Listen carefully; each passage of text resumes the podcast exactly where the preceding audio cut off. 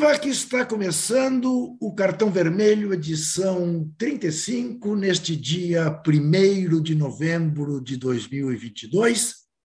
Digamos assim, o terceiro dia da volta à alegria no Brasil. Contando o dia 30, a partir das sete e meia da noite, dia 31, dia 1 estamos aqui felizes da vida para olhar para o Brasil com outros olhos, por mais que tenha gente que queira ridiculamente não aceitar o resultado correto das urnas. Dia de falar do Flamengo, campeão da Libertadores, tricampeão, Flamengo dos homens, e do Palmeiras, campeão da Libertadores com o time das mulheres. Dia de falar, evidentemente, de a possibilidade de São Paulo ir para a Libertadores, joga daqui a pouco contra o Atlético Mineiro no Murumbi, o Fluminense, o tricolor carioca, já está garantido na Libertadores. Vamos ter um Corinthians e Flamengo, aliás, um Flamengo e Corinthians, de novo, nesta quarta-feira. Vamos falar do drama do Vasco e do Bahia, os dois precisando pelo menos empatar na última rodada para chegar à Série A, de onde jamais deveriam ter saído. Vamos falar do documentário de Ronaldo Fenômeno e também um sobre os racionais. Vamos dizer, com um sorriso daqui a aqui, que o tri mais importante, evidentemente, o tri mais importante, eu diria que o tri mais importante até do que o de 70 foi o tri do novo presidente do Brasil, Luiz Inácio Lula da Silva. É isso aí. Meus companheiros, Zé Trajano e Walter Casagrande, é claro que eu não posso abrir este programa falando de futebol antes de falar da maior das vitórias. E sei que os dois estão tão felizes como eu, eu nem falei com eles esses dias todos para não misturar emoções. Eu confesso, aliás, que eu andei tão emotivo, tão emotivo, que quando vi minha neta enlouquecida de emoção com a vitória, chorei junto com ela. Zé Trajano, que também é avô, sabe o que é isso. Você segurou bem, Zé? Ou debulhou-se em lágrimas? Olá a todos e todas. Olha, não, eu estou até rouco ainda, em função do domingo lá na Paulista. Uhum. É, não aguentei, não. Eu, eu, também fiquei muito emocionado. O dia inteiro fiquei muito emocionado. Desde o sábado, quando fomos também para a Paulista, né? Sim. É, e aí, na hora de votar, deu aquele engasgo, assim, sabe? Na hora de votar, ir na cabine. E eu colocava aquela música, uma, um arranjo do pessoal de Brasília, uma orquestra de Brasília, um arranjo muito bonito. Botei também no Instagram uns barcos lá no Rio do Pará, cantando já eh, chegou a sua hora. Também botei, e eu via toda hora aquilo ali. Eu via toda hora. E na hora da virada, aí foi aquela coisa dali em diante, é, foi fantástico. Eu, eu, eu, confesso a você que eu já me emocionei várias vezes com multidão. Né? E eu fiquei muito impressionado até com o carinho que eu recebi. Eu, eu não esperava. Eu, foi um negócio. Foi uma confraternização geral. Todo mundo tinha gente que dançava, que pulava, que chorava, que se abraçava. Mas comigo, particularmente, eu, eu fiquei tão. Eu já estava emocionado, você imagina. E com esse carinho todo que viveram comigo, aí eu aí não aguentei mesmo. Foi um dos dias mais emocionantes da minha vida. A gente esperou tanto por isso. E estamos aí, felizes. Vamos tocar o nosso barquinho para frente. Ainda tem muita coisa para ser superada. Nós estamos vendo aí essa cor dos caminhoneiros. Tenho visto vídeos que mostram o fanatismo de muita gente que não quer aceitar. Vejam vocês, não quer aceitar a, a eleição democrática. Primeiro criticavam as urnas democráticas, as urnas eletrônicas. O Ministério da Defesa ia fiscalizar, acompanhar, não apontou uma falhazinha. Depois vieram com aquela história que no interior da Bahia, duas ou três estações esqueceram de botar lá. Elas negaram isso, inclusive, uma propaganda, uma fala, do, dizendo que isso não, mostrava equidade né, na, na, na, inserções de um e de outro. Ora, vamos plantar batata. E hoje tivemos o pronunciamento, depois de 48 horas, do capitão, ridículo, é, pífio, e que alimenta, inclusive, a desordem. Por mais que ele tenha dito Sim. que o direito de ir e vir tem que ser permitido, Sim. ele fala de um jeito que essas manifestações são por causa da injustiça que se deu nas urnas. Exa exatamente. Então, é, eu vou te falar uma coisa.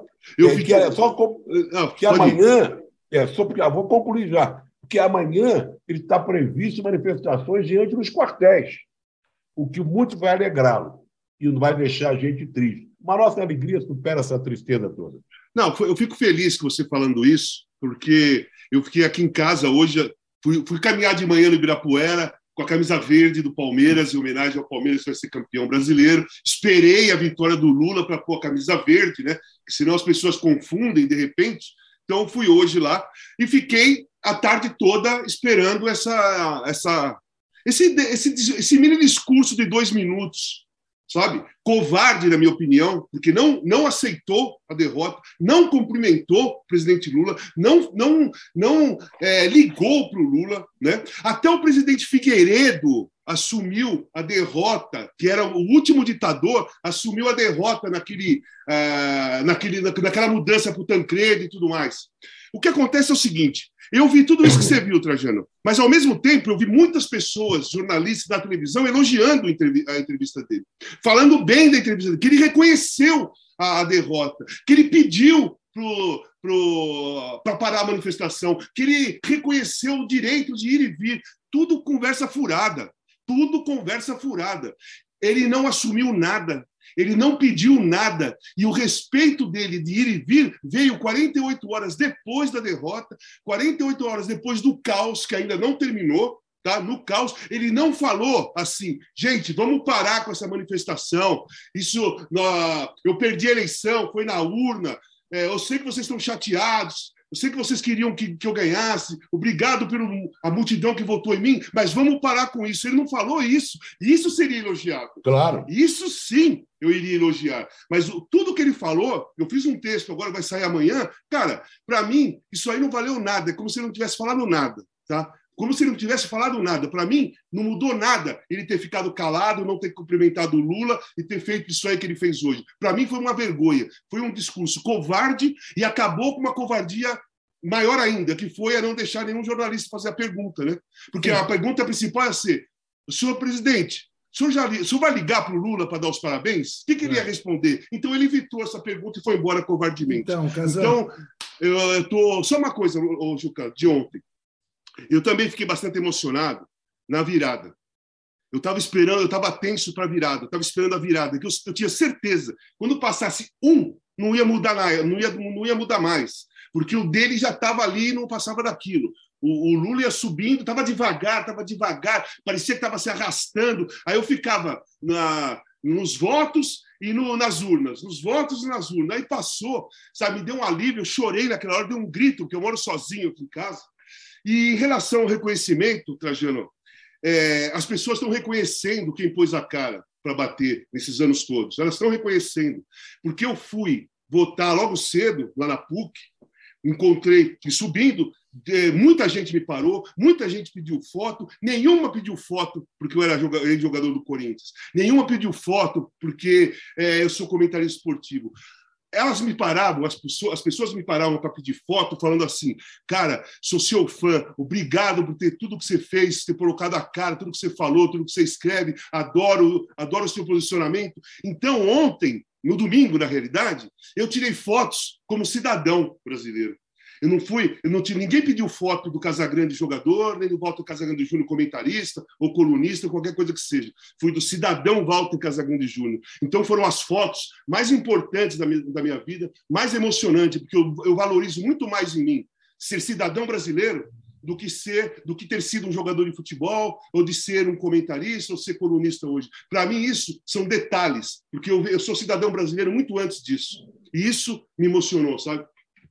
Muito que bem. Olha aqui, de tudo isso tem um aspecto positivo, muito positivo. Uh, jamais o MST, o MTST, qualquer movimento popular fez alguma coisa parecida com o que o Brasil está vendo.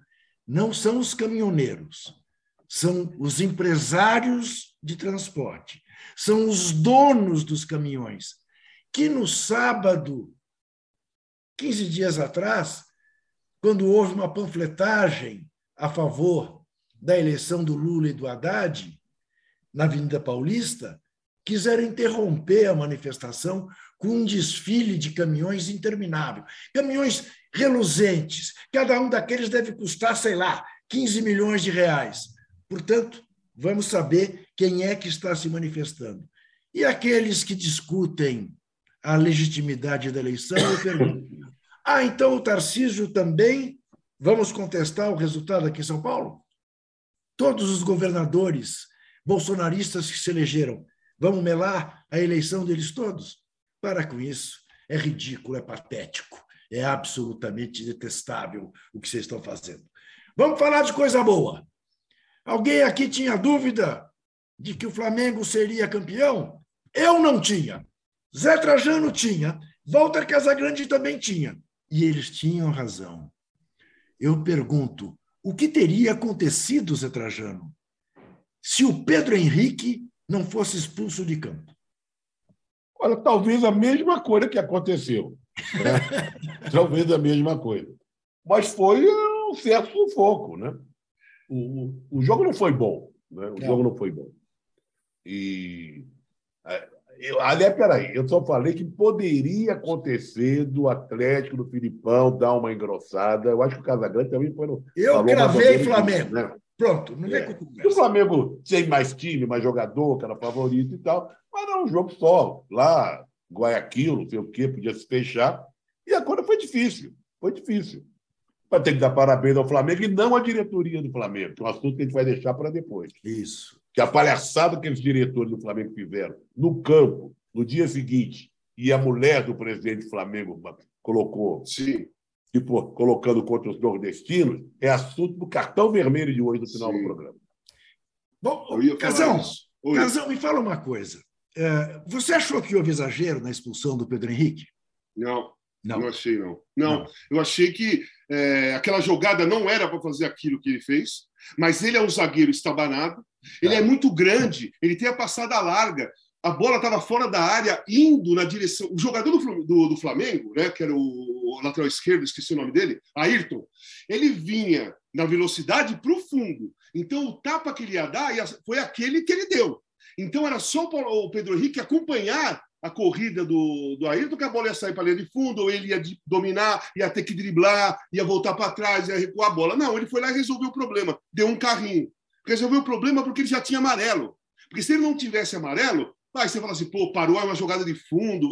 Não, não, não havia necessidade. Não havia necessidade. Por exemplo, se fosse o Fernandinho naquela jogada, ele ia fazer isso que eu estou te falando. Ele ia acompanhar a corrida, a bola para a linha de fundo, ia acompanhar, dificultar, ia fechar a frente. Ali era só fechar a frente. Foi estabanado, a expulsão foi correta e ali acabou o jogo. Porque dois minutos depois, o Gabriel fez o gol. O Flamengo não estava conseguindo jogar porque o, a marcação do, Atlético Paranaense, do, do, do Filipão, estava funcionando, gente. Antes do gol, antes da expulsão, vai, antes da expulsão, o Atlético perdeu um gol cara a cara com o Santos. Uma virada, a bola quicando na área pequena. O jogador, que eu não me lembro o nome, ele deu de virada, chutou para cima. Acho que foi o Vitor Roque, talvez, ou outro jogador. Ele, ele virou na, na boca da área pequena cara a cara, sem ninguém, e chutou para cima. Se ela, vai no, se ela vai na direção do gol e entrar, porque ela estava sendo muito rápida. Depois da expulsão, só depois da, da expulsão, aqueles cinco minutos, acabou o jogo. Aí por acabou, ali, acabou, acabou ali. Acabou, é, por que, por que, que acabou o jogo? Ia, ia acontecer isso, poderia muito bem acontecer isso, como você falou, Trajano. Porque o, o time do Flamengo o time do Flamengo ele encontra caminhos, uhum. mas fica muito mais fácil quando o adversário dá o caminho para é, ele. Quando o jogador, abre um jogador a menos. jogador a menos. A primeira tabela que aconteceu foi depois que o Pedro Henrique foi expulso, que foi Sim. o Rudinei e o Everton.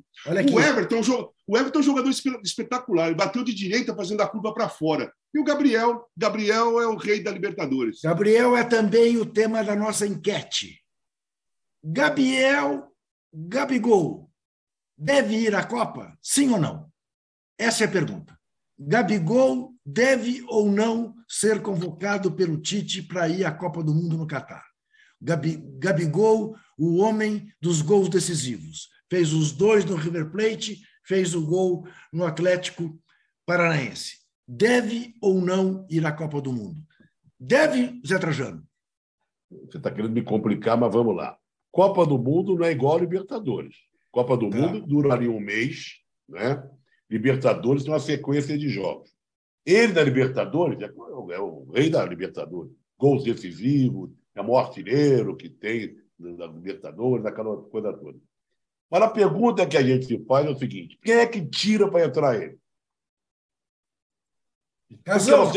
Eu até proponho o seguinte: que ele é. peça ao Tite uma vaga na lateral direita ou na lateral esquerda. São duas posições que nós estamos em falta. Se ele souber jogar um pouquinho na lateral direita, estou brincando, e na lateral esquerda, ele se encaixa bem. O que eu confesso a você que me preocupa muito os certo. nomes que nós temos de uma lateral e para outra. Agora, no ataque, há muito tempo que a gente não era tão bem servido. Né? Tão bem servido. Não esqueçam dos jovens do meu time, que não está no roteiro aí. Nós aplicamos de 5 a 0. O Gabriel não ter feito gol, mas ter jogado muito, e o Martinelli está com a macaca. Bom. Meteram, meteram 5x0 no último colocado, no Nottingham Forest. Ah, mas daí é 5x0. Ocasão, você tiraria alguém para convocar o Gabigol? Cara, eu levaria Pedro, Gabriel e o Gabriel Jesus como centroavante. Ou mais um, se ele quisesse. São, vão ser 26, mas esses três eu levaria. Sabe por que eu levo o Gabriel? Porque é o seguinte: eu vejo eu não vejo o número de gols, apesar que o Gabriel faz número de gols Sim. também. Eu vejo o peso dos gols. Eu, quando analiso o atacante, eu vou em cima dos pesos dos gols que o cara faz. Peso. O Gabriel, ele faz gols em todas as decisões que o Flamengo ganhou, o Gabriel tá, vem fazendo gol todas. Ele foi artilheiro do Campeonato Brasileiro três vezes seguida, uma com o Santos, duas com o Flamengo, três do Campeonato da Copa do Brasil, uma com o Santos, duas com o Flamengo, e foi arti... e, é, e é o cara que mata jogo. Libertadores. O Casão, então eu levo. Mas tem isso mesmo? Tem, tem. tem o jogador de jogo grande. Casão? Tem, tem, tem, tem. Tem jogador de. Mas assim, tem o um jogador de, grande, de jogo grande, mas o cara não sabe que é de jogo grande, porque cada, cada jogo. É, você fica tão focado que quando você vai para o jogo, uma final, um jogo importante, você não lembra que você fez em, outros, em outras finais. Tá. Você vai para fazer, para jogar. Né? Então tá. você pega o Gabriel, ele é um cara que decide jogo. Você tá. lembra do Nunes? Sim. Lembra do Nunes? Sim. O Nunes claro, era claro. jogador que decidia jogo. Sim. Quem era o artilheiro do Flamengo nos campeonatos? Era o Zico, sempre. Sim, mas, mas o Nunes. É, não, não, o Zico, o Zico também decidia. Fazia, claro, é, é, claro. O Zico também decidia. Mas eu estou falando assim, o número 9, o Nunes ia lá e fazia gol decisivo. Fez Sim. contra o Liverpool, fez o Atlético Mineiro, agora, enfim. Agora, futebol é um negócio maluco, né, gente? Porque o Felipe Luiz se machuca, era uma lástima o Felipe Luiz se machucar, entra o Ayrton, faz a jogada que o Felipe não faria porque o Felipe não faz mais isso, o Felipe Sim. não vai mais no fundo. Né? E aí, daí sai, sai o cara expulso, e da expulsão, o resultado que dá o tri ao Flamengo. Muito bem, tri do Flamengo. Mas o 4 a 1 das meninas do Palmeiras sobre o Boca Juniors, com um segundo tempo espetacular, eu não sei se vocês viram, mas também foi emocionante ver. Um jogo difícil, Palmeiras saiu na frente com três minutos, tomou o empate, quase tomou a virada numa bola na trave ainda no primeiro tempo. O Boca Juniors jogou melhor que o Palmeiras no, segundo, no primeiro tempo, mas no segundo as meninas do Palmeiras deram um show. A questão que eu coloco é a seguinte: a hegemonia do futebol feminino brasileiro na América começa a ser contestada, né? Porque os jogos todos foram difíceis. Corinthians foi eliminado, Ferroviária foi eliminada, há uma evolução do futebol feminino na América do Sul, o que é bom. E há uma equiparação no futebol feminino brasileiro, o que é melhor ainda. A hegemonia do Corinthians foi contestada. Mas aí eu faço um protesto. O prêmio dos homens foi de 60 milhões. É. O prêmio das meninas do Palmeiras foi de 8 milhões. Há um abismo imenso entre uma premiação e outra. Então, esse feito glorioso inédito, né? porque é a primeira vez que o Palmeiras disputa a competição, se reduz a 8 milhões. Será que não podia ser o dobro ou o triplo disso? porque o futebol feminino precisa de apoio, de incentivo, né? Então a diferença é, é abissal. É, então é o meu protesto. Mas quero dar parabéns às meninas, foi um jogão. Foi mais jogo do que o jogo dos homens. Mas sem dúvida nenhuma, muito mais divertido, sem Ó, dúvida aqui, nenhuma. Aqui no Brasil também, Trajano. O campeão é. brasileiro ganha. O... Pô, não dá nem para comparar o que o Corinthians feminino ganhou de prêmio por ser campeão brasileiro, com o time que vai ganhar o Campeonato Brasileiro, ou aquele time que ganha a Copa do Brasil. É a mesma coisa. Juca, esse time do Palmeiras é muito bom. Ele errou uma partida nessa temporada, nesse segundo semestre. Ele errou uma partida. Foi os 4 a 1 contra o Corinthians lá no Allianz Parque. Foi a partida que o Palmeiras não jogou, que o Corinthians foi, foi para a final, ganhou do, do Internacional. Foi a única partida que errou. Porque o Palmeiras foi o melhor time na fase de classificação foi. do Campeonato Brasileiro Feminino. Foi. Né? E foi indo até chegar na semifinal contra o Corinthians. Teve e um... errou esse, esse, segundo jogo. Teve um problema do grupo, né, Casão? Teve o um problema das, das zagueiras. Isso, teve... Isso. Teve problema de relacionamento ali, isso. que foi criado numa, numa hora errada. Exatamente. Mas fora isso, é claro que isso interfere, mas fora isso, o time do Palmeiras é bom. O time do Palmeiras é, é uma equipe fortíssima. Errou naquilo ali, claro que mexeu com a cabeça das meninas. Então, quando eu falo que errou naquele jogo, você pega como um todo, né? Não jogou bem também porque estava com problema de relacionamento, pesou ali na, na hora do, do foco das, das meninas. Mas errou aquele jogo. Fora isso, é uma equipe fantástica, equipe, equipe muito boa. Muito bem. Zé Trajano, São Paulo joga hoje com o Galo. Os dois precisam ganhar para brigar ali entre os oito. Fluminense do Fernando Diniz já está.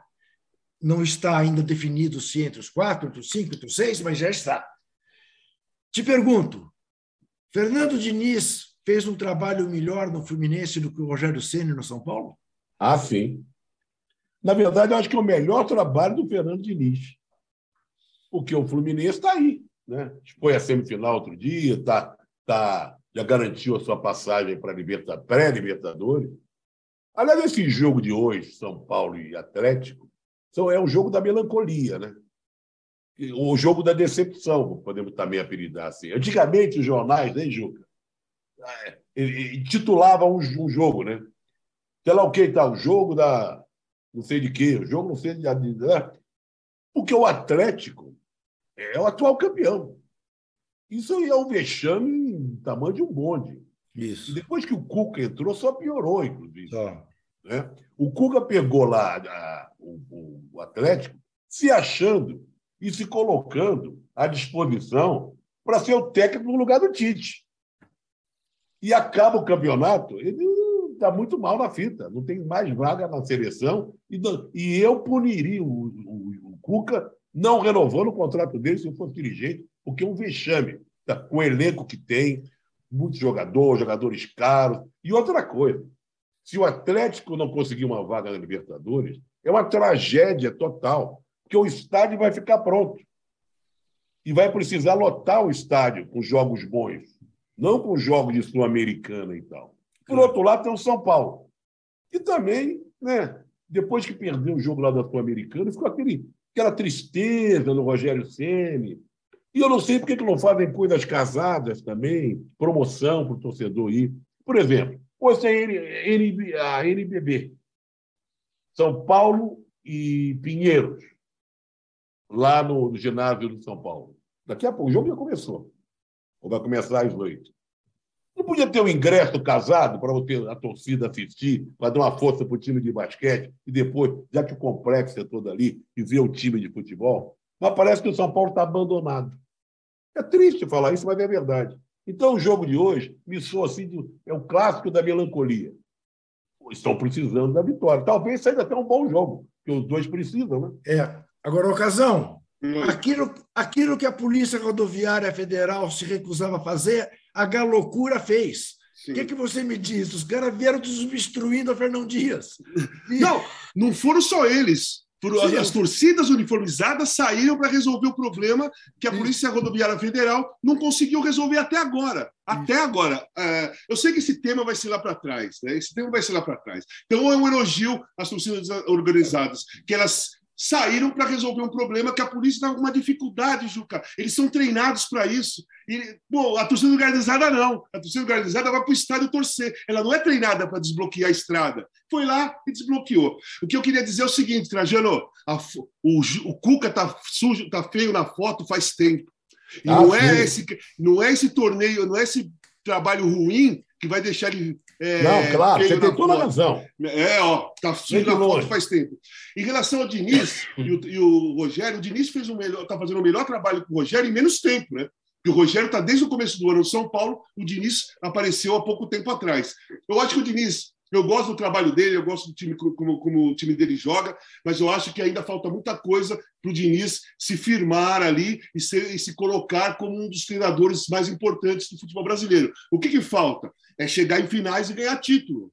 Ganhar título. Não existe aquele negócio, as pessoas assim, é, então quer dizer que o Tele não era um grande treinador. O Tele foi o melhor treinador que eu, que, eu, que, eu, que, eu, que eu treinei, que eu trabalhei. E o cara foi bicampeão do mundo, bicampeão da Libertadores. Falta título. Títulos é importante, é mais importante para um treinador do que para o jogador. O jogador você pode avaliar sem que ele ganhe título. Por exemplo, Falcão não foi campeão do mundo. Você vai discutir se o Falcão é, é melhor ou pior que o Dunga? Que o Dunga foi capitão em 94. Então, é, ganhar títulos ou não para um jogador não tira a categoria, a classe, o talento dele. Mas de treinador é importante. De treinador é importante, porque fica com fama de pé frio. Aí os times começam a parar de contratar. Pô, ele é um ótimo treinador. Pô, mas não ganha. Aí vai ficando afastado, vai ficando afastado, entendeu? Então o Diniz tem talento, não gosto do comportamento dele, eu acho que ele falha muito no banco em relação a comportamento, mas precisa ganhar título para se firmar, para pegar mais confiança. Eu acho que ele se perde às vezes. Olha aqui, superchat de Alisson Tibério. Eu, como nordestino rubro-negro, estou enojado com o post no Instagram xenofóbico da esposa de Rodolfo Landim contra nós. Revoltante. A esposa dele se chama Ângela Ramos. Ela, imagina, é diretora de projetos sociais é. do Flamengo. Mas nós vamos falar disso também. Por enquanto, a nossa enquete está dando 58% a favor da ida do Gabigol à Copa do Mundo. Gabigol, que não sei, amanhã será que Gabigol estará em campo contra o Corinthians? Talvez esteja para fazer a festa, para ser saudado pela torcida, porque a Comebol fez tudo errado a tal ponto, além dessa história burra do jogo único, né? O estádio não lotou, o estádio de Guayaquil. Você tem uma final de Libertadores sem que o estádio fique lotado. Os gênios, gênios com J. Né? Na Arena da Baixada lotaria, no Maracanã lotaria. Não, preferiram fazer o jogo em Guayaquil. E ainda fazem o jogo na véspera da eleição do país maior e mais importante da América do Sul. Né? Não apenas impedem que torcedores que tenham ido ao jogo pudessem votar, como evidentemente esvaziam o clima do jogo. Porque, tirante quem torce para o Atlético Paranaense ou para o Flamengo, os outros torcedores estavam dando muito mais atenção à eleição presidencial do que ao jogo final da Libertadores. Tanto que parece que faz dias que o jogo que o jogo se deu. E não, foi sábado. Foi sábado. Mas já ficou para trás. Volto a perguntar.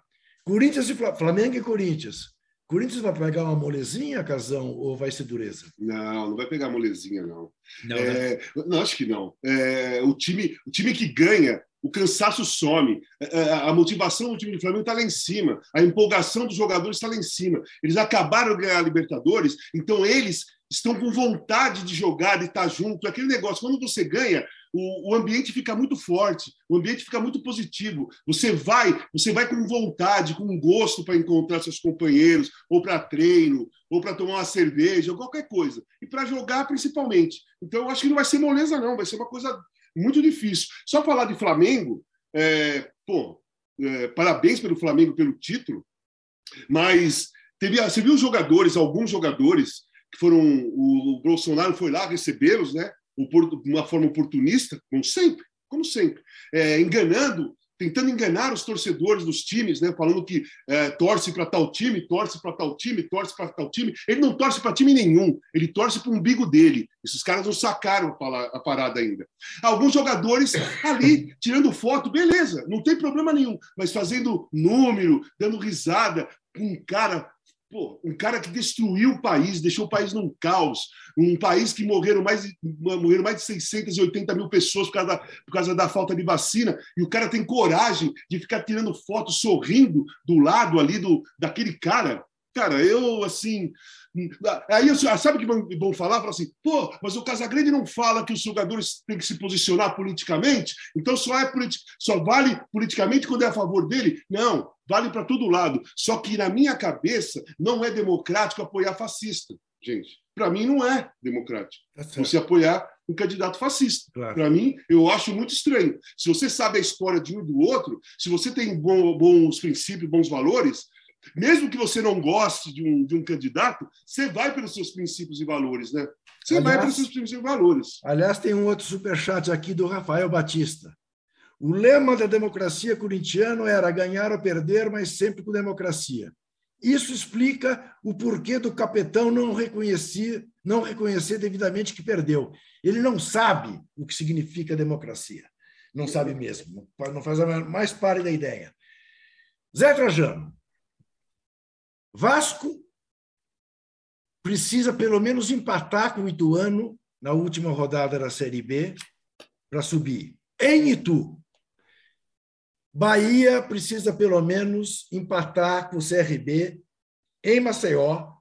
Só que o Bahia, o CRB não disputa mais nada. O Ituano disputa com o Vasco. O Ituano disputa com o Vasco. Se o Ituano ganha do Vasco, sobe o Ituano. Embora o Vasco possa se classificar na quinta-feira no tapetão, no Tribunal de Justiça Desportivo, caso tirem os pontos do esporte, o ponto do esporte, e dê os três pontos para o Vasco, com a justificativa de que a torcida do esporte impediu que o jogo continuasse, tirou do Vasco a chance de ganhar o jogo, que estava um a um. Né? Uh, Bom, e a gente conhecendo como funciona a justiça esportiva, ainda mais no Rio, e com o Vasco na parada, eu, se tiver que fazer uma aposta, aposto que o Vasco sobe quinta-feira.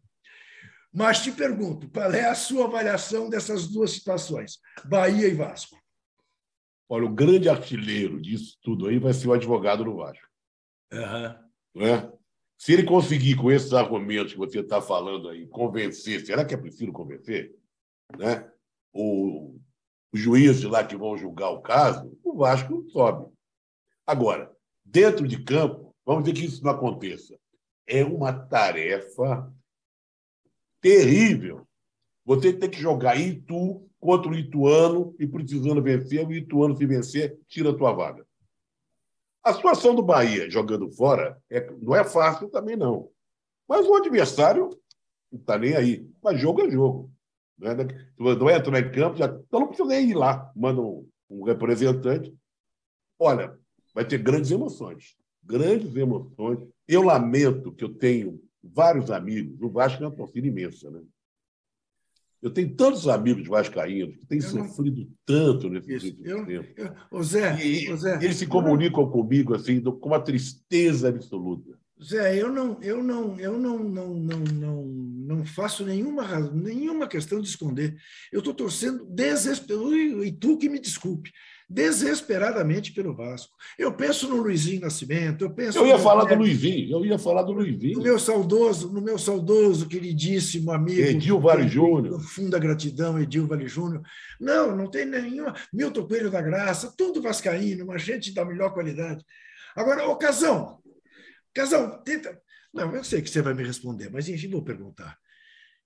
Existe alguma possibilidade de uma solidariedade nordestina. O CRB não tem a menor chance de subir, não, não corre o menor risco de cair.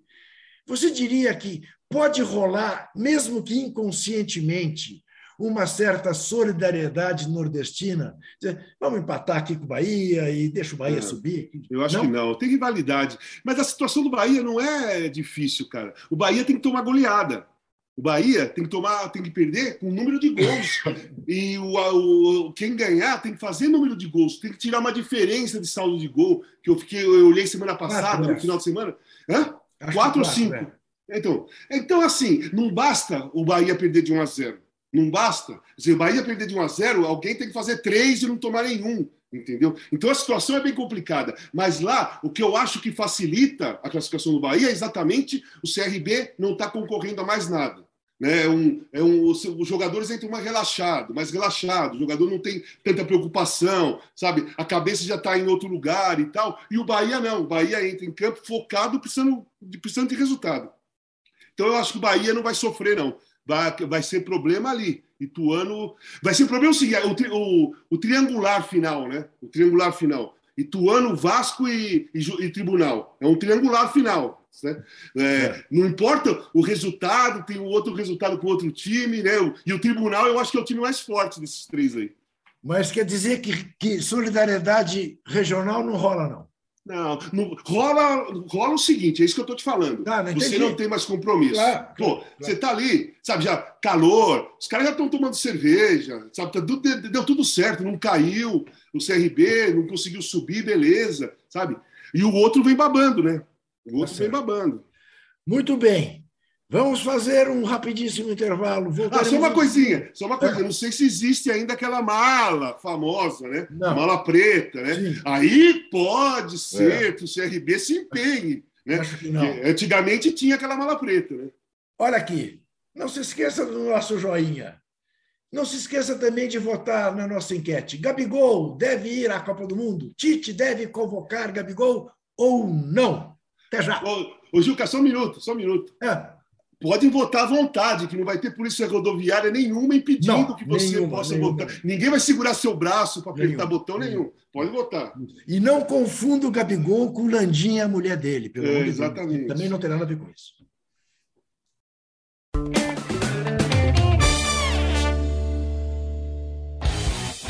Futebol sem fronteiras. Jogo jogado dentro do campo e fora dele bastidores, economia, política, turismo. O podcast do UOL para quem gosta de futebol internacional e tudo o que vai além de um simples grito de gol. Futebol Sem Fronteiras, toda quinta, comigo, Júlio Gomes e Jamil Chad, no canal UOL.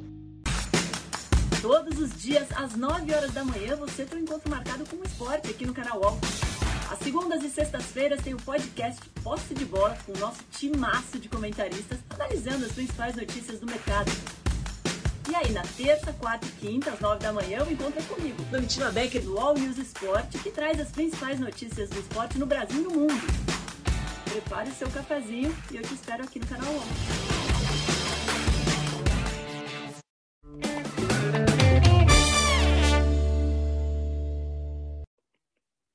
Muito bem, estamos de volta com o nosso cartão vermelho, edição número 39, pedindo a você o nosso joinha e pedindo também que você vote na nossa enquete: Gabigol deve ou não ir à Copa do Mundo? E pedindo a sua atenção, porque agora eu vou pôr o olho nos tipos.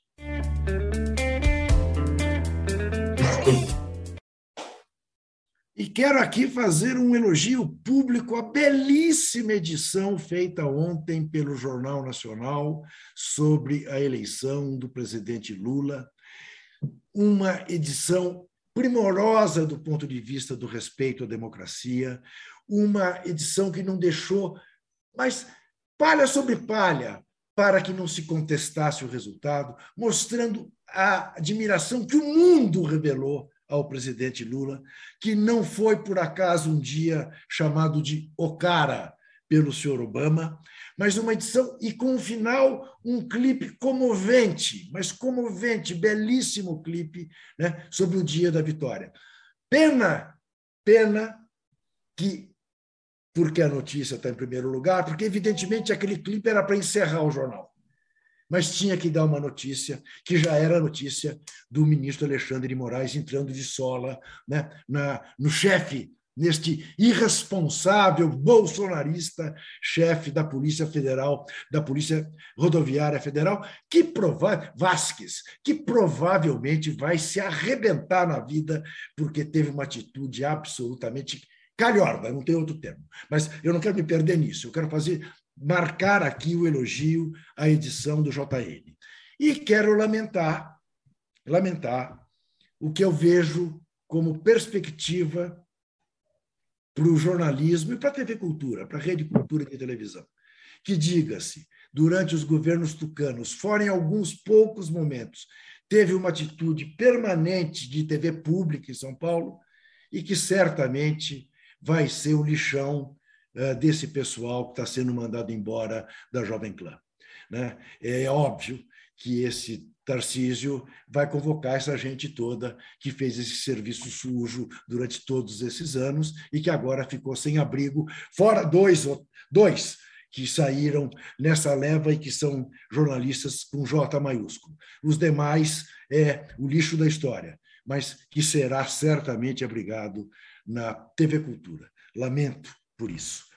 E vamos agora falar de cultura e eu vou entregar a sessão inteirinha para o Casão. Você vai ver por quê.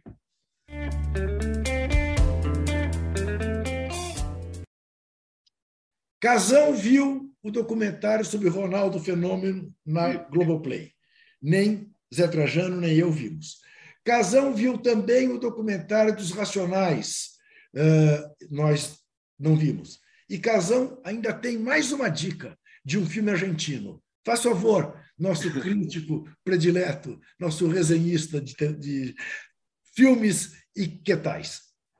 O, o, documentário do Ronaldo eu gostei bastante. Eu falei até com vocês fora do, do, do ar que é, retratou, fizeram um recorte da Copa de 98, da Copa de 2002, um pouquinho de 94, para mostrar que o Ronaldo foi convocado jovem, é, passou aqueles gols no Cruzeiro em 93, que foram maravilhosos e tal. E depois o recorte principal foi a Copa de 98 e a Copa de 2002. Eu gostei muito do papo dele com o Roberto Carlos, porque o Roberto Carlos estava com ele no quarto quando aconteceu aquele, aquela confusão toda, né? Que ninguém sabe, de, na realidade, o que foi que, que, que aconteceu com o Ronaldo a honestidade da conversa dos dois, o Ronaldo perguntando para ele coisas que ele não lembrava, né? Porque ele teve aquele problema. O Roberto Carlos falando, a angústia do Roberto Carlos contando, lembrando da história, sabe? Aí o Ronaldo, aí passa para 2002, cara, é, a contusão do Ronaldo lá com, com, a, com a Inter de Milão, que rompeu o tendão patelar, aquela cena horrível, que todo mundo achava que o Ronaldo não ia voltar mais a jogar. O Filipão bancou o Ronaldo, né? O Filipão bancou porque o Rumpo falou para ele. Na, no documentário mostra bem. Ele veio lá da Itália para fazer tratamento no, com o Runco, né, o, o, que era médico da seleção, e voltou, e o, e o, e o Filipão achou, pelo menos no, no documentário, assim, pô, o cara vai vir para o Rio para pular o carnaval, para se divertir, para ir para a praia, e aí depois que o Ronaldo foi embora, o Runco falou assim, Filipão, ele veio aqui para treinar, ele está focado, ele quer jogar a Copa. E aí foi para a Copa e foi aquilo que nós vimos. Então, é um documentário muito emocionante, é, principalmente para quem é jogador, você você sofre junto com tem contusão, né? E a recuperação, a, é um cara predestinado, a perseverança, o foco dele, sabe, em jogar a Copa de 2002 e sabendo que não era, ele não era assim. A situação do Ronaldo em 2002 era a seguinte: não era só ir lá e jogar a Copa. Ronaldo tinha que ir lá jogar a Copa e jogar muito a Copa, muito, porque ele estava é, um, o ponto de interrogação estava gigantesco nas costas dele. Não era nem número 9 quando começou a Copa. Era um ponto de interrogação, porque tinha acontecido aquilo em 98, depois a contusão. Ele, ele acabou com, com a Copa, todo mundo viu.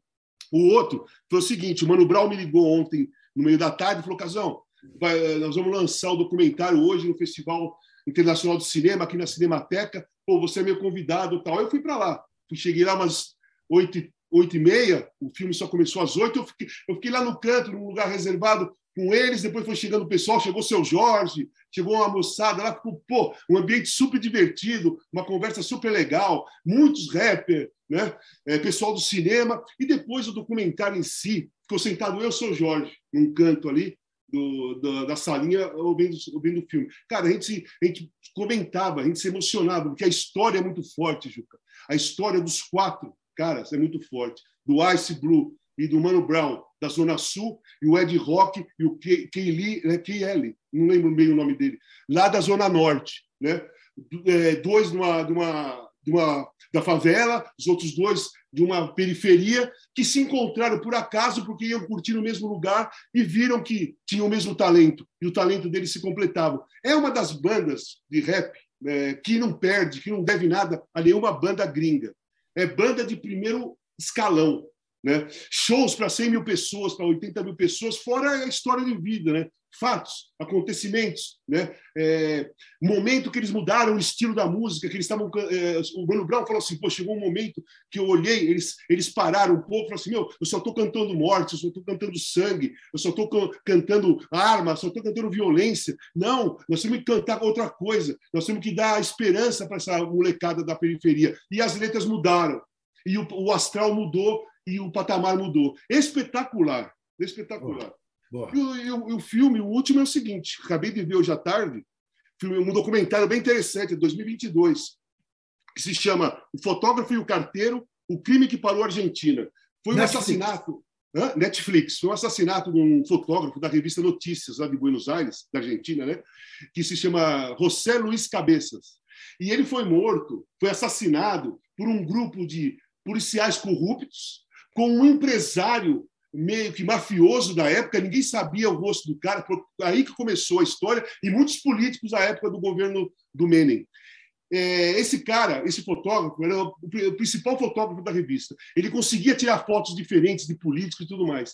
E ele era, tinha a incumbência de tirar foto desse é, empresário que tinha, que tinha monopólio de quase tudo na, na, Argentina, mas ninguém, nunca tiraram foto, ninguém sabia o rosto do cara. E ele fez, ele foi para a praia, onde o cara tinha casa, ficou lá um tempão e conseguiu tirar essa foto e colocou na, na capa da revista. Né, a foto desse cara e com a matéria uma foto do, do capitão da polícia escrito maldita polícia e aí essa, esses dois grupos se uniram para acabar com a vida do cara e ele virou uma virou como um símbolo de todas as as manifestações contra a política, contra a polícia na Argentina, principalmente em Buenos Aires, desde a morte dele em, 1997. Só um detalhe: foram todos. É, o empresário, né?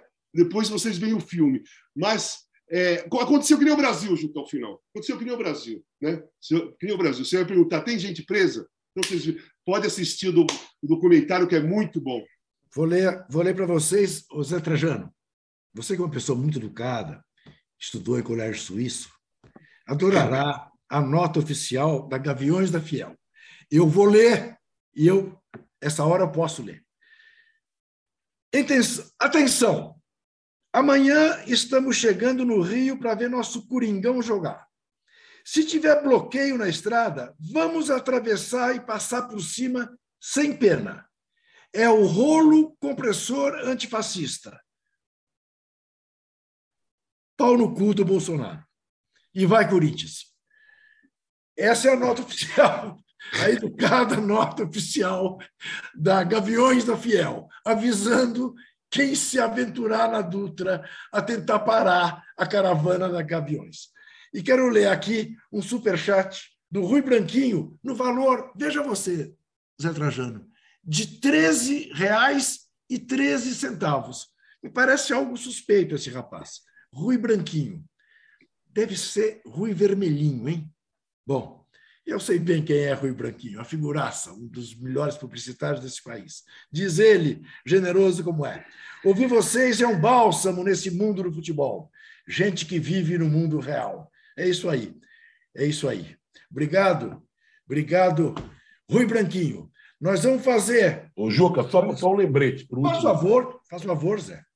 Você falou em Gaviões da Fiel, e no último é. bloco, quando a gente vai dar vários cartões vermelhos no último, está recheado. Vamos falar de um integrante da Gaviões da Fiel, que quase foi assassinado pela deputada. Sim. Claro só uma coisa. Olha aqui, Juca, só para mostrar, vai. Chegou o livro da Itália, do escritor italiano. Aqui, ó. Casa Grande all'inferno e ritorno. Que Exatamente. maravilha. Que linda capa. Deixa eu ver Hã? de novo a capa. Bonita a capa pra cacete, hein, Casão? Bonita. Muito bonito. Muito legal. Esse cara é um escritor que ele escreve sobre jogadores de futebol. Já escreveu sobre o Bruno Conte, sobre vários lá. E é. acabou escrevendo essa história aí. Me surpreendeu até. Fiquei bastante feliz. Boa, que gostoso. Muito bem. Nós vamos fazer um intervalo, porque vem um terceiro bloco aí. Sai de baixo. Até já.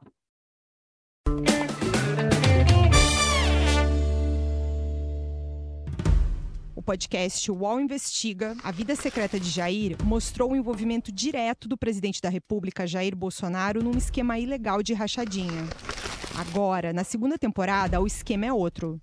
Eu sou Juliana Dalpiva e vou contar para você sobre as relações que o Bolsonaro e os filhos construíram com esses policiais que entraram para o crime. Não se pode estigmatizar a milícia, em especial os policiais que estão envolvidos nesse novo tipo aí de policiamento, vamos dizer assim.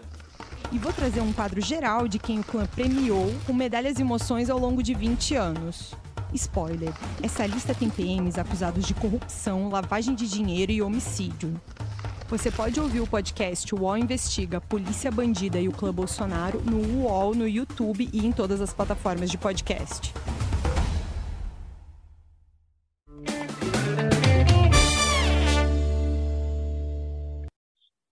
Não deixe de dar o seu joinha e não deixe de votar na nossa enquete. Aliás, a quanto anda a nossa enquete? Aumentou. É, o, é parece, o, parece o Lula. 59 a 41. Ele, ele vai subindo, só vai subindo, só vai subindo.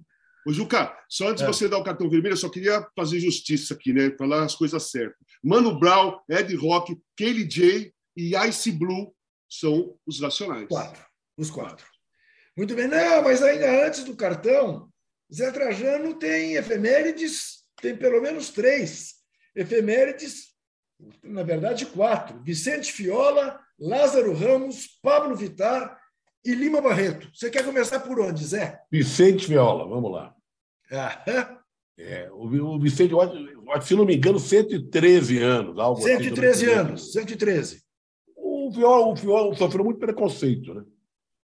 Por ser gordo, bem gordo, as pessoas achavam que não entendia nada de futebol. E a carreira dele como treinador vinha de longe. Ele foi assistente técnico do Flávio Costa na Copa de 50. Ele não surgiu do nada em 58 para ser técnico da seleção. E durante muitos anos foi técnico do São Paulo. Foi técnico campeão do mundo em 58. Em 62 estava doente, foi substituído pelo Aimoré, ele seria o técnico. Voltou em 66, o Brasil não foi bem, e marcou o nome dele no futebol, sabe? No São Paulo, na seleção brasileira. Chegou a ser técnico do Boca Júnior, levando lá para a Argentina uma legião de jogadores brasileiros. Edson, que era do meu América, depois jogou no Palmeiras, Orlando Peçanha, quarto zagueiro, Maurinho, ponta direita de São Paulo, Dino Sani, Almir Pernambuquim, Paulinho Valentim, tudo isso levado pelo Feola lá para a Argentina. Bom, qual é o segundo que você quer? Ele morreu, ele morreu, eu não me lembro então, que idade então, ele morreu. Então, é, o, o Vicente Fiola morreu em 75, faria hoje 113 anos. O Lázaro Ramos faz 44 anos hoje. E esse, eu sou fã de carteirinha do Lázaro Ramos. Uhum. E ele tem 44 anos, mas parece que tem 88, porque tem uma trajetória, uma estrada imensa. Isso. Né? Na televisão, no cinema, no comportamento diário, nas manifestações, Zé, você sabe, você sabe que, a gente, né? que a gente erra muito na aritmética, nós jornalistas. Né? Eu fiz três vezes a conta. Porque eu falei, não, não pode ser 44, tem que ser 50. É, ele é jovem, bem porque jovem. Porque é tanto tempo que eu. Mas é um moleque.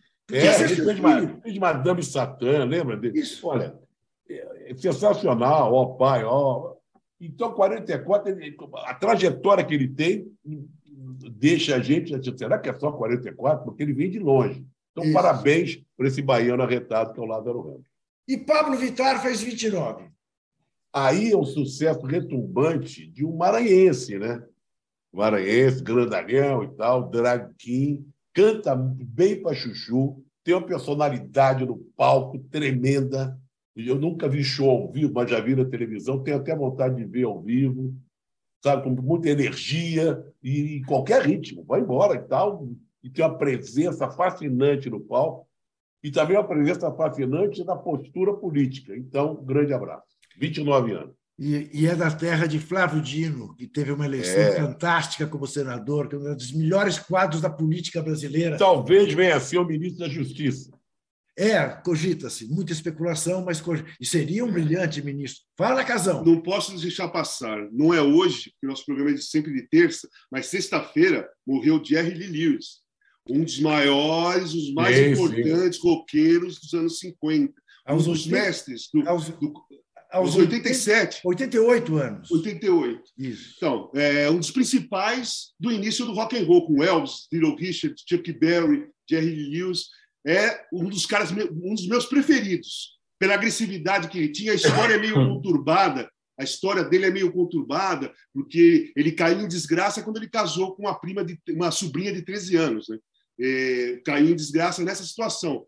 Mas como músico, como agressividade no palco, como domínio do palco, aquele piano dele realmente pegava fogo.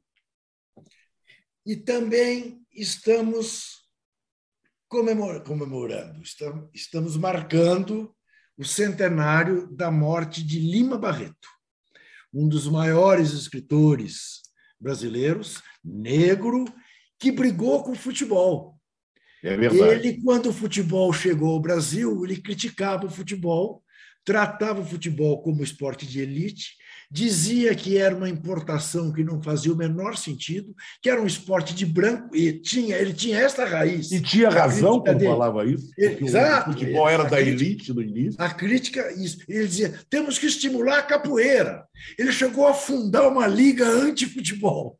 Ele queria acabar com o futebol no Brasil. né? Mas não foi só ele, não, hein, que cometeu esse tipo de. Graciliano também, né? Graciliano também. Graciliano Ramos também não gostava nem um pouco de futebol. Achava que era uma macaquice brasileira trazer da Europa esse jogo que não ia dar certo no Brasil. Né? E erraram, até os gênios erram, sem dúvida nenhuma. Mas Lima Barreto tem a, a obra-prima de, de Lima Barreto.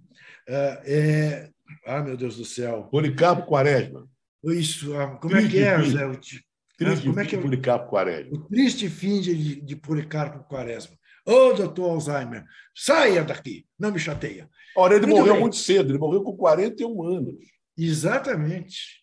E deixou uma obra vasta. Ele escrevia crônicas, contos, livros, Ele era, ele era o grande cronista da cidade na do cidade do Rio Rio de Janeiro. né? Né? Da Descendente de escravos, né? Isso, E isso. marcou muito. Agora, ele ficou mais conhecido, os livros, depois que morreu e durante Sim. a vida dele. Deixou, né?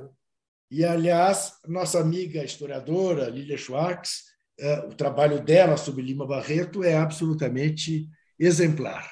Quem era fã do Lima Barreto, vamos registrar aqui, É. de um saudoso jornalista, amigo nosso, era o João Antônio. João Querido Antônio, João Antônio, baita escritor também, que morreu já faz alguns anos, que Sim. era apaixonado pela obra do Lima Barreto e se dedicou muito a pesquisar a obra do Lima Barreto. Saudade do João Antônio. De Malagueta, Peru e Bacanaço, livros aqui sobre o cotidiano da periferia de São Paulo. Muito bem. Olha aqui, tem mais aqui dois superchats. Rodrigo Rabelo, meus queridos, realmente é um oásis esse encontro de vocês. Obrigado, Rodrigo. Hasta la vitória sempre. Sim, hay que endurecer, pero sin perder la ternura, jamás. E o superchat também de DJ Roblov. Juca, duas deixas. Ex-técnico da seleção dizendo que a Copa vai unir o país. O Dunga falou isso, e diz ele, só rindo. E ex-jogadores e jogadores em luto pela derrota nas urnas. Logo eles que vieram das ruas de terra. Eu vou comentar sobre isso, Roblov. Só um minutinho, Juca. Não é aniversário do Dunga hoje? Se for também, eu não vou dar É, pela- nós também já para lá. É. Superchat do Evandro Porto. Apesar de você amanhã de ser outro dia, eu pergunto a você onde vai se esconder da enorme furia, como vai proibir quando o galo insistir em cantar. Água nova brotando e a gente se amando sem parar. O aniversário do Dunga foi ontem. Eu quero começar a minha relação de cartões vermelhos dando um cartão vermelho que eu juro para vocês me dói muito porque eu sempre fui um defensor dele, até pelo fato dele ser um cara tímido e de eu achar que ele não era reconhecido como deveria. Para mim, o maior jogador da Copa do Mundo de 2002 não foi o Ronaldo, foi ele, foi Rivaldo. Mas Rivaldo diz que está de luto e esperando um gol. Eu queria dizer ao Rivaldo, além de dar o cartão vermelho para ele, que se ele está de luto, eu não sou coveiro. Lamento, Rivaldo, mas eu não sou coveiro. Só uma, ô, Lu- Juca, Assim, É. eu fico revoltado quando eu ouço uma coisa dessa, não só por ser jogador. Eu joguei com o Rivaldo no Corinthians um pouquinho. O lance é assim: se ele está de luto porque o Bolsonaro perdeu, pensa aos familiares que perderam os entes queridos durante a pandemia. Pen- Aquilo é luto. Aquilo lá é luto. E eles vão ter aquele luto pro resto da vida. E o Rivaldo, ele está de luto pelo seu presidente que perdeu, sendo um nordestino, né? que pro- provavelmente, se eu não me engano, mora em Orlando, né? Isso. que não tá para ele não muda nada se o Brasil mudar ou não mudar porque ele mora em Orlando né provavelmente talvez nem vote também só fala que apoia mas também não, não vota provavelmente isso me revolta porque esses caras saíram mesmo com uma grande maioria da, da periferia ou do Nordeste jogo de futebol de rua né eu também não fui não sou de família rica e aí, quando, você, quando eles conseguem o, resolver o problema da família, quando eles conseguem ir para a Europa, serem campeões, jogarem em grandes times, campeão do mundo, e ganham dinheiro justamente pelo talento, não é injusto, não, é justo o dinheiro que eles ganham, eles esquecem a raiz. Porque o Rivaldo falar uma coisa dessa é um total desconhecimento, afastamento e é, uma perda de raiz tão grande. Um cara como o Rivaldo jamais poderia falar isso. Ele poderia apoiar o Bolsonaro, não tem problema nenhum. Ele poderia apoiar o Bolsonaro, apesar que eu acho que não se apoia fascista. Mas ele poderia. Agora, falar que está de luto num país que, morreu, que morreram 700 mil pessoas pela Covid, porque o cara não comprou vacina. Está de, tá de luto e espera um golpe. É, isso aí é a parte pior, né? Exatamente. Muito bem. Obviamente que o mal perdedor, o que até hoje não foi capaz de cumprimentar o vencedor, Jair Messias Bolsonaro, o sociopata, também recebe um cartão vermelho meu. Como recebe a pistoleira Carla Zambelli, que, aliás, foi expulsa das redes sociais pelo número de bobagens escatológicas que diz. Está fora. Claro, para Rodolfo Landim, era só para ele até hoje. Porque Agora sobrou para a mulher também. Misturou o Flamengo né, desta maneira com a eleição. Né? Esse oportunista que escrevia para mim, querendo ficar meu amiguinho, dizendo que tínhamos uma amiga comum, a, a, a presidenta Dilma Rousseff. Tipinho, tipinho, é isso que ele é, dá nojo, asco. Vai também para a mulher dele, né? para a dona Ângela Machado, que escreveu simplesmente o seguinte sobre as eleições: ganhamos onde produz, perdemos onde se passa férias. Bora trabalhar, porque se o gado morre, o carrapato passa fome. Ela quis dizer que a eleição foi ganha na parte do Brasil que trabalha e foi perdida para ela, bolsonarista, no Nordeste, onde se passa férias. Ela não faz a menor ideia do que é ser nordestino, que já dizia o Pires da Cunha, é antes de tudo um forte, o sertanejo é antes de tudo um forte. Ela não faz ideia, esta xenófoba, fascistinha, nazistinha, que provavelmente vai tomar pela cara uma ação, como tomou aquela advogada lá de Belo Horizonte, que foi expulsa da OAB. Não, de Santa Catarina. Santa Catarina? É, Santa Catarina. Santa Catarina. Eram três. Eram três, três mulheres. Juca, a do meio, só... a do meio era uma advogada. Não, sim, Você só é, esqueceu mas... de falar, o que é uma é. aberração, o cargo que ela ocupa no Flamengo, na diretoria. Sim, diretora de Relações Sociais. Olha só. Do Essa time da maior mulher... torcida do país. Um time isso, do povo. Isso. Esta mulher. Olha o que fez esta mulher. Né? Deve, as relações sociais dela devem ser com o velho da van, que está na, na, na, na, no ombro da camisa do Flamengo. Muito bem. Esse, esses são os meus. Faz favor, Casão. Inclusive, inclusive, tem um caminhão da van atolado lá no sul, lá em Santa Catarina, que foi, tombou, foi participar. Caminhão tombou. tombou. Bom, vamos lá. Meu, o meu cartão vermelho principal hoje vai para o diretor da Polícia Rodoviária Federal, Silvinei Vasquez. Silvinei certo. Vasquez. Esse cara, no sábado, ele pediu votos para o Jair Bolsonaro. No sábado, pelas redes sociais dele. No domingo, tentou impedir os eleitores do, do Lula de chegarem aos lugares para votar. E de segunda e domingo à noite em diante, foi simplesmente conivente, um colaborador, talvez, ou, no mínimo, um facilitador de todas essas manifestações é, antidemocráticas bloqueando as estradas. E hoje, na Globo, eu assisti a Globo News o dia inteiro para saber o que estava acontecendo, teve a entrevista dos representantes da Polícia Rodoviária Federal. Esse senhor não foi, porque ele não queria ser perguntado ou então afastado de vez. Porque o que, que ele tinha que responder? Quais, quais seriam as perguntas para ele? Por que, que você apoiou? Por que você pediu voto para o Jair Bolsonaro se você é diretor da Polícia Rodoviária Federal? Por que você estava impedindo os petistas de votarem no domingo? E agora, por que você não conseguiu desbloquear os estados? Qual é o seu problema? Qual é o seu problema? Vai ser investigado, que eu vi hoje também que vai ser investigado, e eu escrevi hoje na minha coluna, eu tive que fazer uma coluna sobre esse cara. Ele merece uma punição exemplar exemplar. O que esse cara fez é, desde sábado já foi um golpe, um golpe promovido por ele, né? Porque você impedir de eleitores de chegarem ao lugar que tem que votar porque não é o do candidato dele, isso é golpe, isso é absurdo. Cara, isso eu nunca vi na minha vida. O, o Lula ganhou essa eleição, é, não foi só a mais difícil, a mais importante, foi a mais sacaneada, cara a mais sacaneada. É, aliás, aliás, né, Casão? Quem ganhou a eleição contra o sistema foi o Lula. Né? Exatamente. Não foi esse, não que o, não que o cara falou já que perdeu para o sistema. Perdeu. Eu tenho o cartão o sistema... vermelho também, viu, Juca? Faz favor.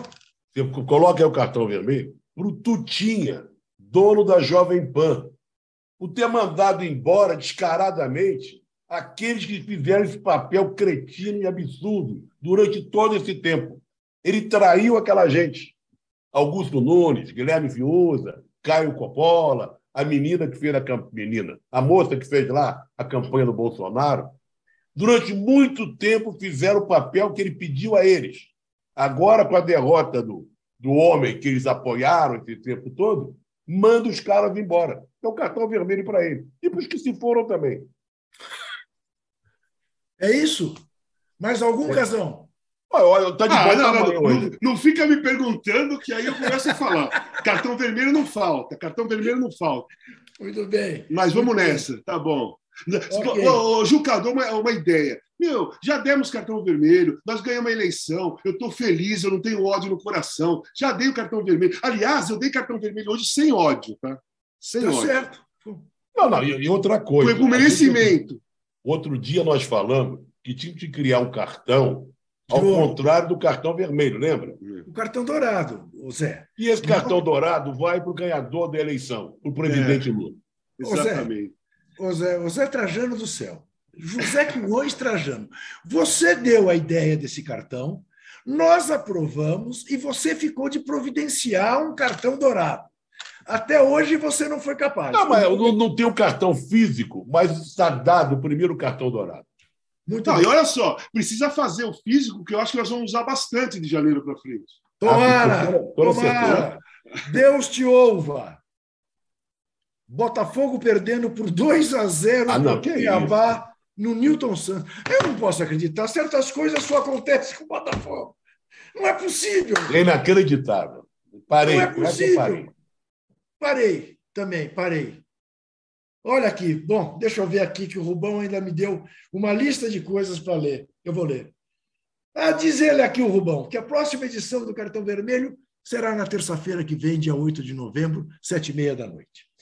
A pesquisa. A, a pesquisa, Rubão, põe aí no nosso, no nosso cartão. A programação do canal UOL. 11h30 da noite tem a live pós-jogo do São Paulo. Amanhã tem o All News Esporte com a Domitila Becker. Na quinta-feira, 19 horas, tem o Dois Toques com o Casagrande e com a Miriam Lacombe. Tem também depois, eu imagino, na quarta-feira, eu imagino que tem a live depois do jogo Corinthians e Flamengo. Não está aqui, mas eu sou capaz de jurar que terá. Você confere. Na sexta-feira tem o poste de bola, isso eu garanto que haverá. A produção é do nosso Rubens Lisboa, que acaba de me passar a enquete, 59 a 41, por Gabigol no, na Copa do Mundo. A operação foi de Letícia Lázaro, que é uma corintiana que sofreu esse fim de semana, e Roger Mero. A distribuição de vídeo de Bruna Brasil, Marina Paulista e Sara Oliveira. As três corintianas, porque uma é Brasil, a outra é Paulista e a outra Oliveira. A coordenação de Carol Escobar, que vem da Não brinque com essa moça. Carol Escobar. Ó, Escobar, lembra das famílias. E o Fabrício Venâncio, que também não é de se jogar fora, não. É um cara perigoso. Põe você para falar coisas que você não quer. E a direção do nosso Felipe Virgílio, que é outro corintiano de quatro costados. Foi uma seleção. O único que não é corintiano de toda essa equipe é o Rubens Lisboa, que em vez de ser portuguesa, é Palmeiras. Vai entender. Porque Zé Trajano mesmo, aos poucos, vai chegando aqui do lado. Sempre é bom mostrar, em vez do cartão vermelho, o distintivo do time do presidente. Até terça que vem, minha gente. Até lá. O cartão vermelho tem a apresentação de Walter Casagrande Júnior, José Trajano e Juca Kifuri, produção de Rubens Lisboa, operação de ao vivo de Letícia Lázaro e Roger Melo, coordenação de Carolina Escobar e Fabrício Venâncio e direção de Felipe Virgili. Antoine Morel é gerente-geral de Move, Vinícius Mesquita é gerente-geral de UOL Sport e Murilo Garavelo, diretor de conteúdo do UOL. Você pode ouvir esse e outros podcasts em uol.com.br barra podcasts. whoa.